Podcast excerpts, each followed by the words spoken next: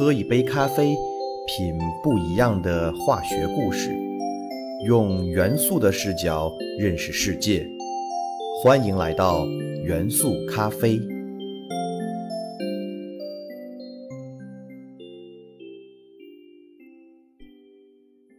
大家好，欢迎收听元素咖啡，我是你们的老朋友老胡。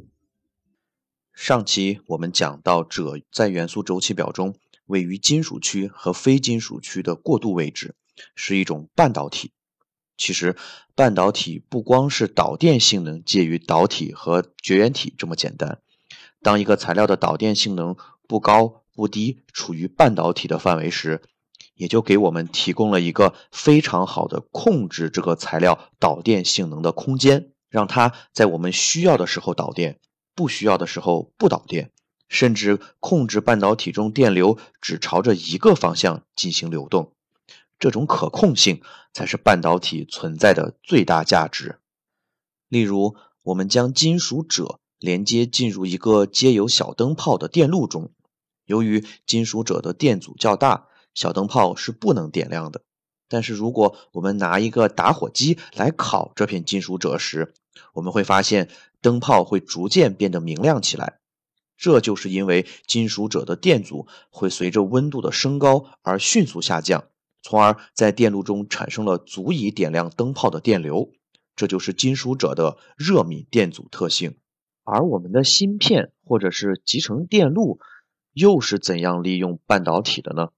这里。我们就要介绍一下，只有利用半导体才能制作的一种重要导电材料结构 ——P-N 结。我们已经知道，锗元素是一种外围有四个电子的元素。锗晶体是按照金刚石的模式形成的晶体。锗元素之间按照正四面体的方式排列，每个锗原子可以和另外的四个锗原子形成四个化学键。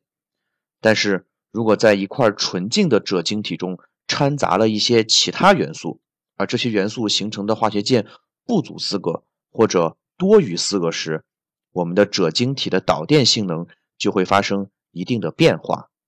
例如，当我们在锗金属中掺杂一些磷元素，由于磷元素外围有五个电子，可以形成五个化学键。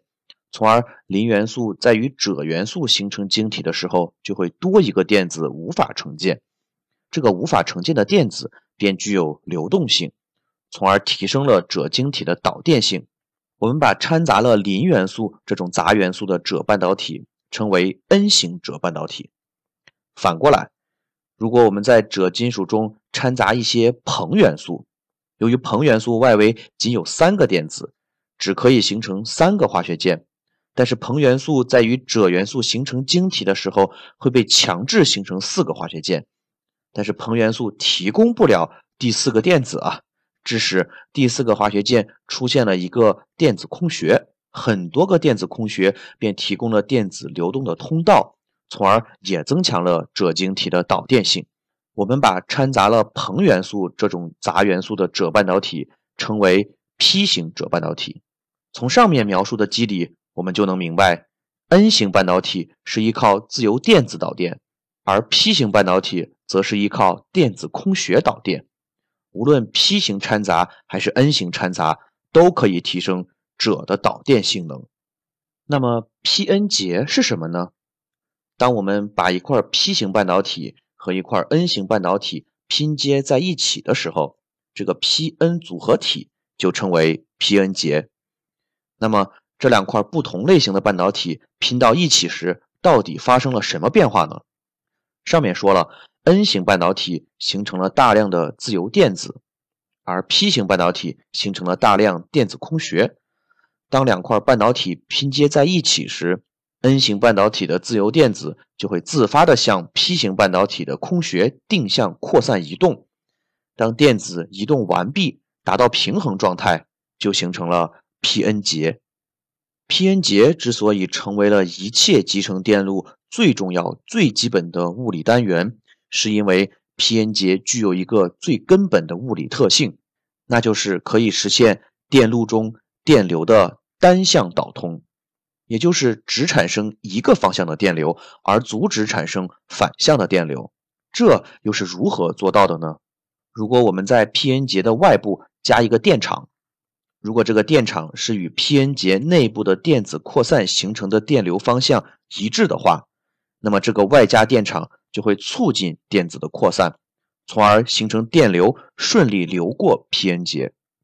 但是反过来，如果外部电场与内部扩散电流方向相反，那么外部的电场首先就要与内部的扩散作用相抗衡。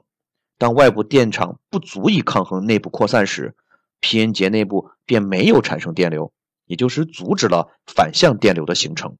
故而，P-N 节可以保证电路中只存在与扩散作用相同的电流，而不存在反向电流，这样就形成了单向导通的作用。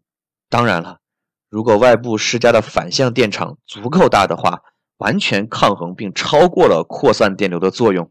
那么当然是可以形成反向电流的，但此时你的 P-N 节已经被完全击穿损毁了，再也无法恢复单向导通的性能了。人们便利用 P-N 节的电流单向导通原理制作了二极管。后来人们将二极管进一步发展，制作了 P-N-P 节，这样就是后来的三极管。而二极管和三极管就是集成电路最基本、最核心的单元。通过对 P-N 节形成和功能的叙述，我们知道了 P-N 节是半导体通过人工精确掺杂固定的杂质元素来制作的。反过来，也就意味着在掺杂杂质元素之前，我们的半导体材料要绝对纯净，否则不纯净的半导体中的杂质元素会极大的影响半导体的电性能。例如，半导体锗晶圆。纯度要至少达到小数点后五到六个九，也就是纯度要达到百分之九十九点九九九九九到百分之九十九点九九九九九九，而硅晶圆的纯度更甚至要达到小数点后十一个九。用这样的半导体晶圆制作的芯片才具有更优秀的性能。当我们通过一系列化学化工手段得到高纯度的半导体晶圆后，我们就可以在晶圆上面添加晶体管器件了。这个时候就要光刻机登场了。光刻机的工作原理实际上跟照相很接近。当我们把集成电路设计好后，就把电路图制作成一个胶片，然后用紫外光透过胶片照射涂满光刻胶的半导体晶圆，被照射的部分便发生了化学反应，从而将胶片上的电路信息留存下来。然后在留存下来的位置，通过离子掺杂，就在晶圆上形成了无数个晶体管。那么我们通常在新闻中听到的七纳米芯片、五纳米芯片，就是指可以制作的晶体管的大小。越小的晶体管，意味着同样大小芯片中含有的晶体管数量越多，那么这款芯片的功能也就越强大。台湾台积电公司。已经可以用荷兰阿斯麦尔的极紫外光刻机量产五纳米的芯片，技术独步全球。那为什么最好的光刻机需要用极紫外光呢？那是因为光的波长越短，光刻的精度就越高。紫外光已经是比可见光和红外光的波长短非常多了，而极紫外光就是波长更短的紫外光，波长位于十到十四纳米。使用这种光进行光刻的精度是最高的，当然难度也是最大的。光是制造这样的极紫外光源就非常不容易，更不用说用这样的光进行纳米层级的半导体雕刻了。人类历史上的第一个晶体管、第一个集成电路都是用锗制作的，可以说是锗元素帮助人们打开了半导体和集成电路世界的大门。但是，随着半导体技术的发展，锗半导体的弊端逐渐显现。首先，锗元素总量稀少，并且分布较为分散，从而成本昂贵。锗的价格大约为硅价格的一百倍以上。同时，前面提到了锗金属的导电性对温度十分敏感，所以锗晶体管在工作中如果温度升高，锗晶体管的性能就会迅速下降。从而极大的阻碍了锗晶体管的进一步推广。例如，我们使用的智能手机，随着功能的日益强大，耗电量也逐渐增大，手机发热也十分正常。如果使用锗半导体，当手机发热时，很可能就直接失去了所有功能。这种情况我们是完全无法接受的。故而，锗半导体逐渐被抛弃，取而代之的则是硅半导体。单晶硅随着半导体行业的迅速发展，成为了家喻户晓的明星材料。而锗虽然开创了半导体的事业，但是却被历史的进程慢慢的尘封起来。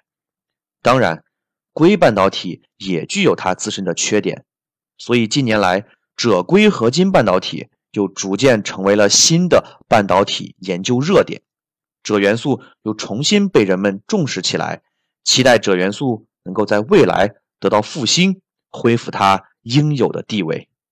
当然，锗元素虽然在半导体领域不太得志，但是在红外成像领域却是独树一帜。高纯度的锗晶体对可见光和紫外光具有很大的折射率，也就是不透明；而对于红外光则是透明的，红外线可以轻易的穿过锗晶体，故而锗晶体可以制作红外透镜。棱镜、窗口、滤光片等光学材料，广泛的应用于军事领域。因此，美国政府将锗定为战略及关键材料，在国家防御储备中心存入了大量的锗材料。而我国则供给了世界百分之七十一以上的锗产品，是全球最大的锗生产国和出口国。